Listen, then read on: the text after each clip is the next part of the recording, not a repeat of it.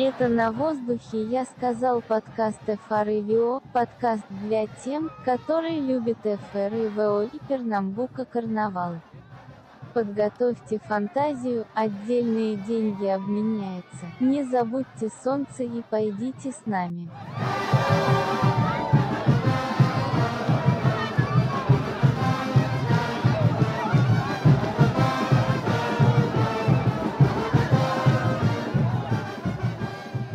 Eu também não falo russo, mas o que a voz do Google Tradutor quis dizer foi o seguinte: está no ar o Disse Frevo Podcast, um podcast para quem ama o frevo e o carnaval de Pernambuco.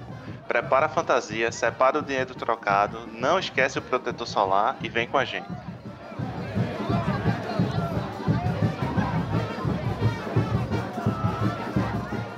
Nesse episódio, a gente vai conversar com pessoas de diversas nacionalidades que conheceram e amaram o Carnaval de Pernambuco. Meu nome é João Kumaru e fazendo comigo esse podcast estão Daniel Sampaio. Oi, João. Oi, pessoal. Tudo bem com vocês? Gostaram do nosso último episódio? Se não ouviu ainda, vai lá. Antes da gente começar, eu queria mandar um abraço para a galera que está seguindo a gente no Twitter, no Instagram. Eu queria mandar aqui um abraço para o Rodrigo Moura, para Isa, Tami Dantas, Luiz Henrique, Daniele França, Eduardo Vieira, Amanda Salvino, Giovana Alves, Mariana Menezes, Mariana, nossa colega Mariana, Tiago Porto, do bloco Luxo da Aldeia, aqui de Fortaleza, e a Havana Marques. Mandar um abraço, então, para toda a galera que deixou uma mensagem carinhosa para a gente no Twitter e no Instagram, no, no perfil arroba eu disse frevo. E quem está com a gente aqui também é Felipe Monteiro. E aí, pessoal, tudo bom? Como é que vocês estão? Cadê o bloco? Saiu ainda não, né? Espero que não. Vou ver se eu consigo gelo aqui para botar na minha bolsinha térmica, para não, não esquentar minha cachaça. E eu também quero mandar um cheiro um alô pro pessoal do Cariri Olidense, que ameaçou colocar a gente no saco de pegar criança, menina e moça, se a gente não levasse o bloco para uma ilha deserta, para bem longe do Bolsonaro, como mencionado no episódio 1. Claro que a gente leva. Eu quero mandar também um abraço pro pessoal do Minhocão, o Bloco Minhocão de Olinda, pro maestro Azés Leão e, claro, né, pro nosso último convidado, o Ró, entrevistado da nossa última semana. Ró, um abração para você, meu filho. Pegando o gancho aí, eu também queria mandar um abraço para a galera do Mexe com Tudo. Estão acompanhando aí e a gente acompanhando eles e vamos embora. É muito beijo, é muito abraço, é coisa boa. Esse bloco tá ficando cheio. Está faltando um grau, um grau, um grau, pra meu corpo pega fogo. Bom, e hoje aqui com a gente uma convidada especialíssima, Carla Salazar Sanches. Não sei se eu pronunciei certo. É, a Carla é da Costa Rica, ela morou dois anos em Pernambuco para fazer uma pós-graduação e, vou dizer, viu, pulou muito carnaval com a gente. Não sei se a gente pode adiantar que fizeram parte dessa vivência, é, tomar banho de mangueira na prévia do Axé Pouco, perder o celular porque entrou água, perder a parada do ônibus do Atacadão e, e ir parar no terminal de integração de Rio Doce, comer macaxeira com charque na chuva ou seja, tudo que um estrangeiro precisa passar para levar o certificado de fulião raiz. Olá, minha gente! Estou muito feliz de estar aqui com vocês. Eu sou a Carla. Eu fiz pós-graduação em carnaval lá no, no Recife, né? Eu adorei, brinquei muito. Mas eu estou muito feliz de estar com vocês aqui. É, e a saudade, assim, batendo demais, né? Pelo carnaval. Vou explicar para quem está ouvindo a gente também que nós somos, né, assim, muito amigos, que a gente viveu de fato bons carnavais juntos, É, tá? pra Carla morou lá em casa por um tempo e ela é a minha tica do coração, né? Eu chamo ela, o nome dela é Carla com K, mas eu chamo ela de duas, de duas formas. Uma é Carla e a outra é Tica. Então ela é minha tica, minha costa riquinha do coração. E Tica é porque é como as pessoas são chamadas na Costa Rica, não é isso, Carla? Explica pra gente. É isso. Tico e tica, né? Mas, mas não é, é. É tica com T, né? Que tem, tem algumas pessoas que achavam que era tica, tipo menina, mas não é isso. É tica de Costa Riquenha, com T. Carla, eu queria que a gente começasse essa conversa com você contando o dia que você chegou, o dia que você desembarcou pela primeira vez no Brasil. Me conta como foi esse dia. Então, eu cheguei no Brasil na quarta de cinza. Só que eu não, não sabia que era uma quarta de cinza, não fazia uma ideia do que era carnaval. E então, eu cheguei numa casa que era um Airbnb onde eu ia morar. Na hora que eu entrei, Naquela casa tinha aquele menino que é maravilhoso, que eu amo. Só que nessa hora eu não conhecia, né? Aí ele tinha o cabelo verde, tinha a, as unhas de cores, tinha muitas pessoas na casa, todo mundo assim, quase morto, no chão, bêbado. Aí eu fiquei, meu Deus, onde que eu cheguei? Eu achava que pelo menos eles vendiam droga, né? Disse, não dá pra, não dá pra ficar aqui, não dá. Aquele dia eu morri de, me de medo, né? Que eu fiquei assim, meu Deus, pelo menos eles vendem droga. Tinha pessoa na rede, tinha pessoa no chão, é, tinha uma pessoa, eu acho, na sala, acima de outra pessoa. Eu nem sabia o que estava acontecendo naquela casa. Aí depois eu falei com aquele menino que me recebeu. Aí ele disse: Não, menina, foi que ontem acabou o carnaval e todo mundo estava com aquela ressaca, morrendo, doente, tudo, tudo aquilo, né, que acontece no, na quarta de cinza. Então, depois eu vivi o que era a quarta de cinza, né? Bom, a gente tem mais histórias de primeira vez no Brasil. É, em qualquer lugar que a gente vai, que a gente nunca foi, é super natural, né, ficar um pouco desorientado, sem, sem saber para onde ir e tal. Pois bem, em 1994, a argentina Patrícia Antunes deveria ter ido a Maceió passear com suas amigas. Só que aí o agente de turismo acabou convencendo essa turma a ir bater em Recife. Essa história envolve argentinas dentro do ônibus Rio Doce Piedade, um pato e um casamento. Bora ouvir essa história. Naquela época estava muito de moda Brasil, mas nesse ano especificamente a moda era Maceió. Eu estava com um grupo de amigas, né?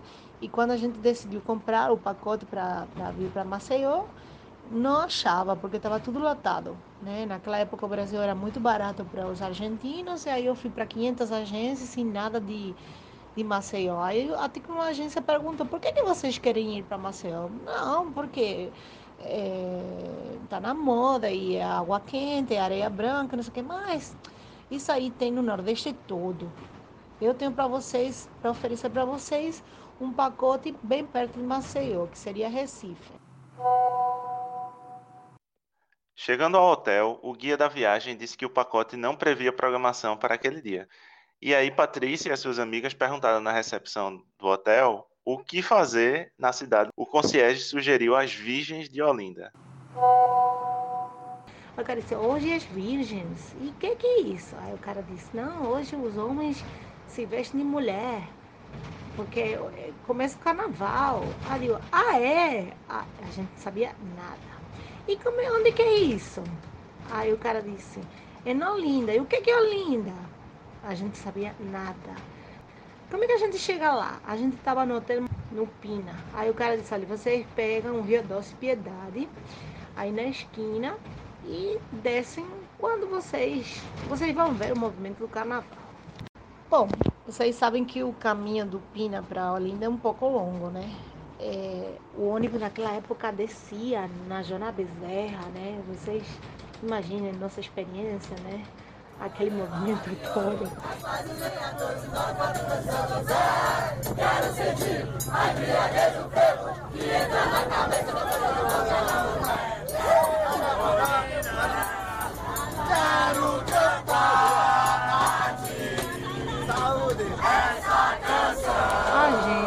com a roupa de praia, foi lá no danado do Rio da Hospedade lotado, rumo a Olinda, né?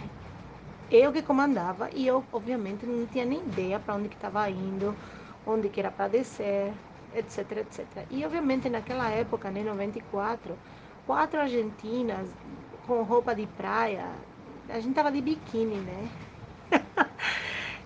dentro de um ônibus lotado, indo para o carnaval, chamava muita atenção.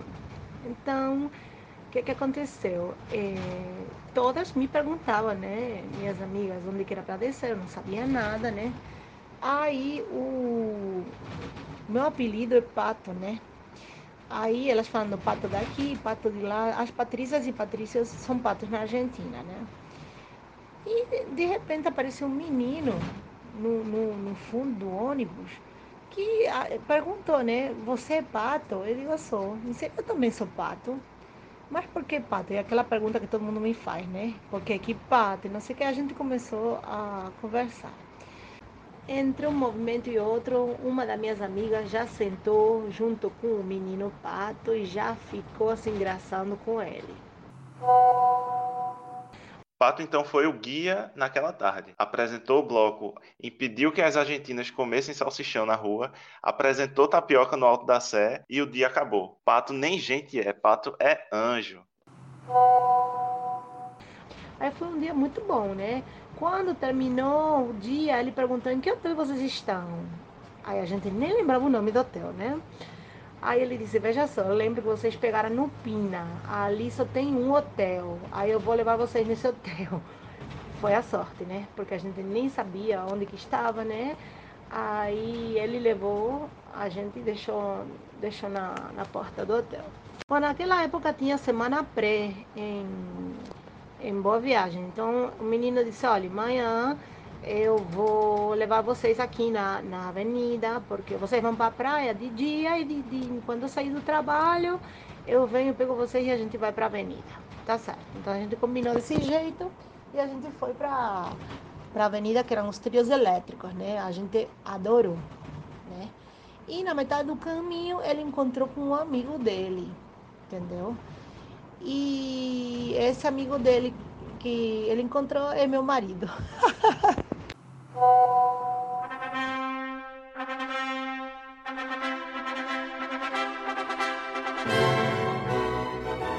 Carla, também andou se perdendo aí nesse caminho entre Boa Viagem e Olinda. Tem aquele dia que eu pensei que era bom economizar, né? Então eu ia pegar ônibus para chegar lá no Olinda para uma prévia do carnaval. Aí eu ia encontrar os meninos é, e era à tarde. Peguei ônibus e aí eu pensei, pronto, dá para chegar. Eu já fui muitas vezes, então eu vou conseguir. Eu peguei, eu sei, eu acho que era o ônibus. Aí, bem cedinho, eu ia é, é, procurando no Google Maps na parada que eu tinha que dizer. Só que aí eu vi aquele lugar onde eu tinha que dizer, aí eu disse, não é aqui não. eu estou, eu tenho certeza que não é aqui, porque eu não lembro desse lugar. Então eu deixei passar a parada, aí eu perguntei para a senhora que estava ao lado, aí, desculpa, onde que eu tenho que dizer para chegar em, em Olinda? Aí ela disse, menina, você tinha que dizer na parada anterior. Aí eu, e yeah. é? Agora o que, o que, que eu posso fazer? Aí ela disse, você tem que, tem que continuar, aí você vai chegar na terminal, aí você vai pegar o circular. E yeah. é?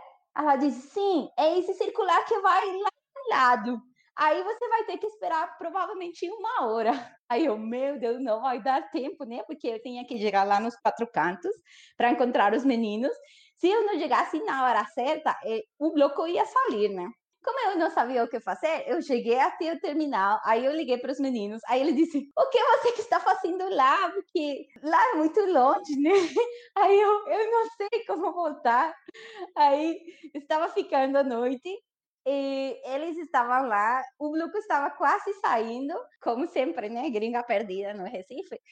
Então, eu entrei no banheiro para ligar o Uber. Aí eu fiquei esperando no banheiro até o que o Uber chegar, né? Tipo, 10 minutos. Quando eu saí do banheiro, tinha aquelas pessoas com aquela mirada chata, né? Porque eu demorei demais no banheiro. Aí eu saí, peguei o Uber, cheguei lá e o bloco estava, eu acho que já tinha saído mesmo. Mas João é muito alto, né? Então sempre dá para encontrar. Mesmo nas lareiras de Olinda, lotadas, dá para encontrar. Aí finalmente eu encontrei os meninos. Mas esse dia eu decidi que nunca mais ia pegar ônibus para chegar para as prévias, porque eu não conseguia chegar de ônibus. Quando você me chamou para dar uma volta em Olinda, eu pensei que gringa mais linda. Você encontrou algum pato dentro do ônibus para te ajudar? A minha sorte não foi a, a, sorte daquela menina. Eu nunca encontrei pato, não. Todo mundo dizia a Soledade Bravo, doutora de Ciência Política e Relações Internacionais da UFPE, que o carnaval era muito perigoso. A nossa amiga Ana Cis, colega da Soledade no doutorado, apresentou a folia para a Argentina.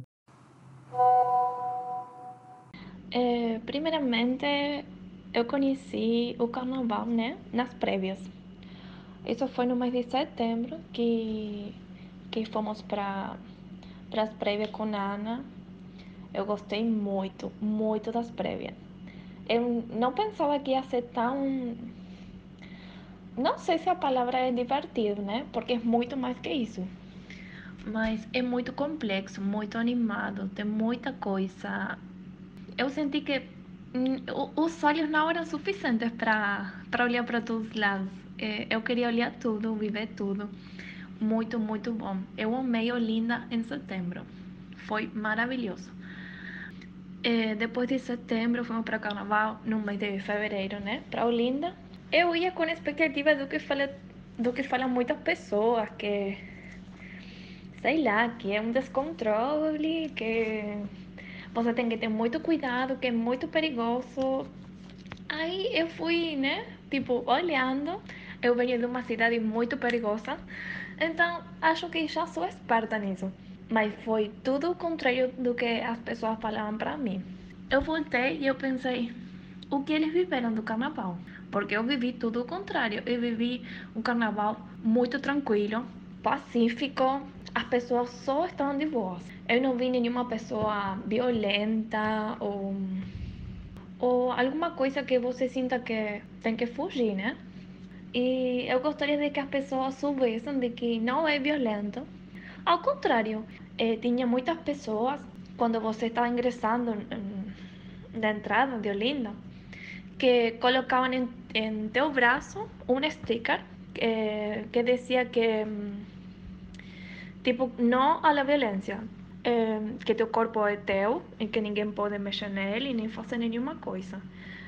E eu achei muito, muito bacana isso, pensando na segurança das mulheres também. Carla, você teve essa mesma impressão que a Soledade teve é, em relação ao carnaval? Assim, eu tinha, eu tinha escutado que era meio que perigoso. eh, eu escutei coisas sobre estupro e coisas desse, de- de- desse jeito, né? Mas quando eu estava lá, eu, eu não me senti insegura, não.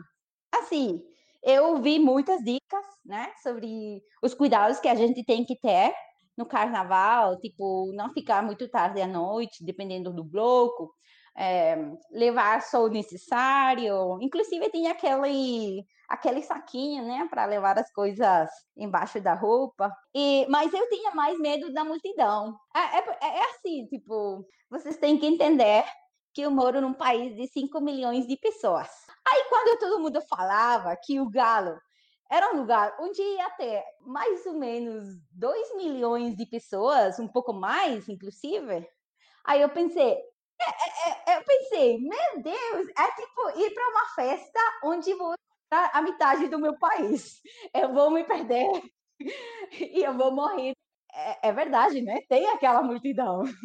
Mas dá para sobreviver, né? É, é, eu sempre fui com, com amigos, né? Eu acho isso muito importante. É, e aquela multidão, você, você consegue gostar, né, no final. É aquele calor, mas você nem sente, né? Você tem aquela cervejinha, você bebe, então nem dá para perceber a multidão. Eu gostei no final. Eu tenho saudade daquela multidão. Não tem como encontrar tantas aqui no meu país numa festa só. Tem outra história que, que envolve a nossa paixão, que é o Galo da Madrugada. É a história da nutricionista Verônica Vila Real, que ela é do Panamá, e contou pra gente que o primeiro contato dela com o carnaval aqui de Pernambuco, é, poucos dias depois que ela chegou ao Brasil, foi no Galo da Madrugada. Vamos ouvir o que, é que a Verônica, é, a Vero, para os mais íntimos, tem a dizer pra gente. Como ainda não falava muito bem português, eu fui com umas meninas que foram quem me acolheram, são brasileiras, quando eu cheguei ao Brasil. Eu morava com elas, a gente morava junto, né? E aí elas também eram, eh, são brasileiras, mas eram do interior, que tava, chegaram a Recife para estudar na Universidade Federal de Pernambuco. E aí a gente, a primeira atração foi o Galo da Madrugada. A gente chegou tarde ao Galo da Madrugada, tipo 11 horas. Já nesse horário tinha muita, muita gente lá. E assim, para mim foi uma experiência assim é, diferente, né? Ver tanta gente junta em um local, porque meu país ele é um país pequeno. Panamá tem uma população de 4 milhões de habitantes. Imaginem é, o Galo da Madrugada, né? Terra vai tremer quando o galo passar, fazendo estremecer o chão da praça. Não vai sobrar pedra sobre pedra quando a orquestra tocar. Carla, conta pra gente aí como é que foi a tua experiência no Galo. O Galo era o bloco mais esperado de todos, né? Todo mundo falava disso. Aí eu disse, pronto. Tinha outras pessoas que diziam, não dá para ir para o Galo. Tem muitas pessoas, é uma multidão, não dá para ir para o Galo, você não tem que ir. Aí eu, eu vou porque vou, porque eu sou gringa e eu tenho que ter essa experiência, né? Eu não, não, não vou voltar para o meu país sem ter conhecido o Galo. Então, o que, que eu fiz? Eu é, fui bem cedo para a casa dos meninos, porque eu sabia que não dava para ir de outro jeito, porque eu ia perder. Então eu cheguei bem cedo, aí a gente saiu, eu acho que era sete e pouco da manhã, não, oito da manhã, da manhã não, da manhã. e realmente tinha uma multidão, eu acho que nunca tinha visto tantos, tanta gente em um lugar só, né? Quem não tem, tem ido para o Galo não tem como imaginar aquela festa, né? Eu adorei, realmente foi dos melhores blocos que eu fui. Tinha um monte de gente, mas era assim, bem organizado. Tinha aqueles, aqueles trios, é, dava para dançar o dia todo muitas pessoas fantasiadas, bebendo, aquela festa.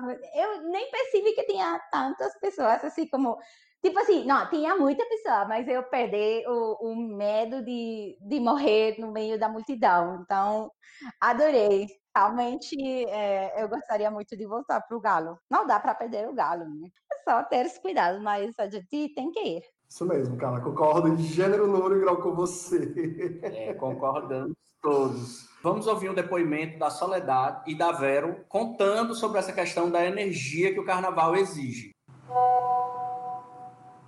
Não sei como é que você fazem para viver uma semana de carnaval. com, com toda essa correria. Eu, eu fui um dia em Olinda e eu já estava pensando, meu Deus, eu não vou ter coragem para ir no segundo dia. Eu vou, vou, voltei para casa arrasada, tipo, pensando, eu preciso descansar. Aí eu acho que é uma questão de energia, de, de costume também, mas achei muito, muito legal. No ano 2018, deu para curtir os quatro dias. Tanto que no último dia, no palco de Recife, foi. Eh, eu quase desmaio, porque a gente curtiu tanto, de dia e de noite, de madrugada, bebendo cerveja, baixo o sol, sem descansar direito, sem comer direito. E aí, o último dia do carnaval, eh, na apresentação do Alceu Valência, eu quase que desmaio. Eh, não, foi o Bajamaio. El Bajamaio, eu quase que desmaio, mas assim, deu para resistir e poder terminar o carnaval. Curtir o carnaval brasileiro é uma experiência que toda pessoa deveria vivenciar? Porque é algo que, na verdade, está dentro da energia de lo que é a vivência de ser brasileiro. E aí eu queria saber de você. Você pulou todos os dias do carnaval e que cuidados você tomou para poder aguentar? Quando você não conhece carnaval, você pensa num dia, num dia só de festa, né? Não cinco dias. Cinco dias é demais. Então, eu pensava que não ia dar. Só que assim, você tem que treinar para o carnaval. Meses antes, já você tem experimentado muita coisa indo para as prévias, né? Aí você já sabe que tem que comer, que tem que beber água, cerveja também, né? Mas água também, não pode esquecer, né? Então, eu, eu brinquei em 2018, todos os dias, né? Até terça. A quarta, não, o corpo não dá mais, né? eu achava que ia conseguir, mas não. Eu tive umas dicas que era dormir bem, né? Porque é bem cedo, né? Que começa a festa. Então, aí você conseguir voltar cedo para casa também. Só que às, às vezes tem show à noite também e dá para aproveitar mas a maioria dos dias você vai dormir bem, então você vai para o carnaval bem cedinho. Só que também tem aquela coisa, né? É nove da manhã e você já tem duas cervejas no seu corpo. Então é difícil mesmo, né? Mas dá.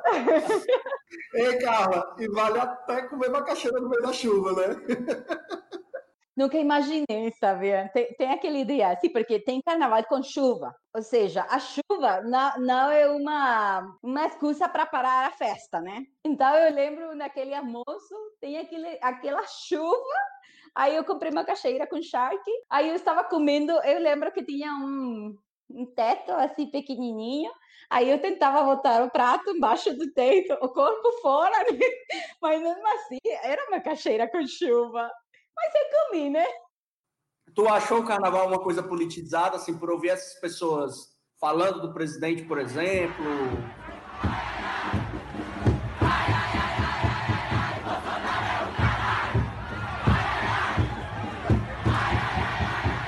Você achou, assim, um movimento politizado?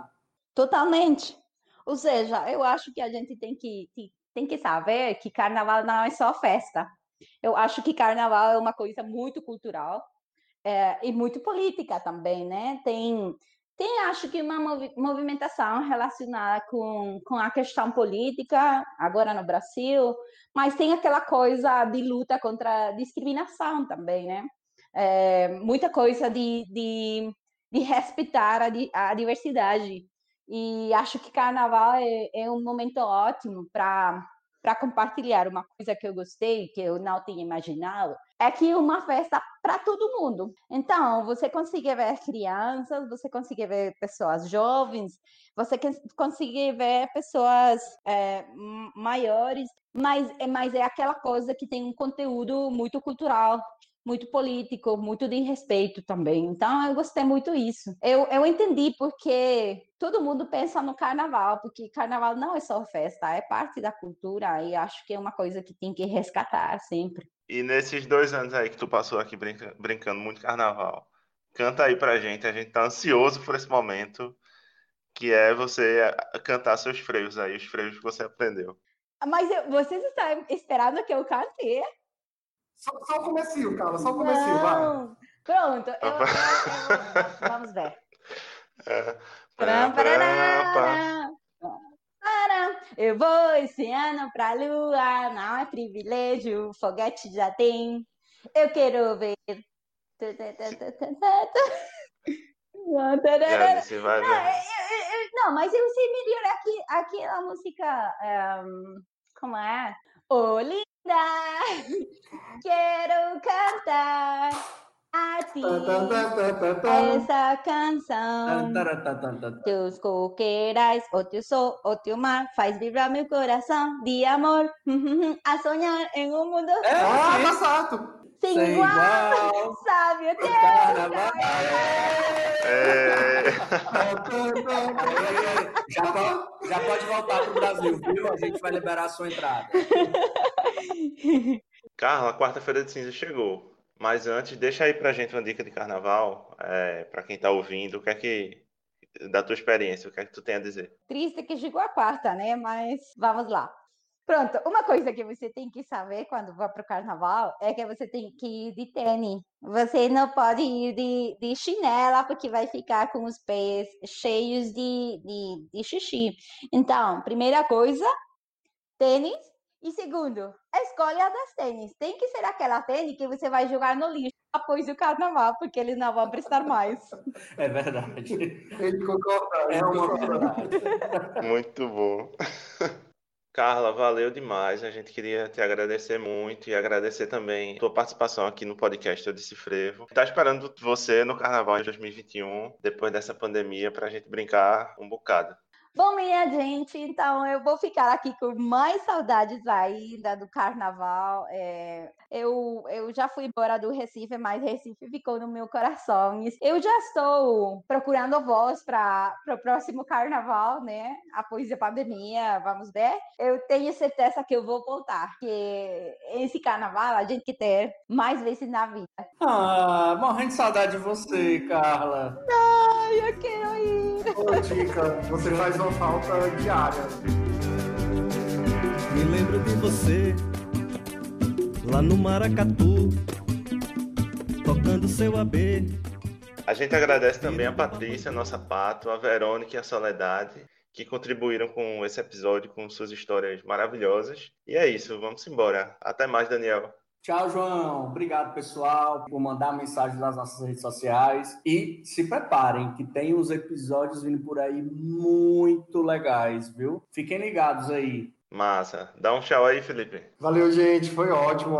E... Mas eu acho que é isso. É, a gente vai matando essa saudade aos poucos aqui, alguns alentos aí durante a semana. E é isso, meu povo. Obrigado. Cruza o dedinho, faz umas mandigas, dá três pulinhos, grita fora o Bolsonaro três vezes que essa vacina vai vir para salvar a gente, viu? Valeu, gente. Tchau.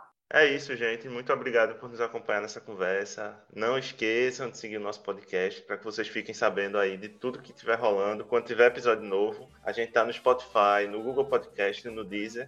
E, claro, sigam a gente no, no Instagram e também no Twitter, arroba Escreve lá pra gente a sua história. A gente tá esperando o, as suas aventuras aí. E é isso, vamos embora. Tchau, bye bye. Adiós. Arrivederci. Zaitian.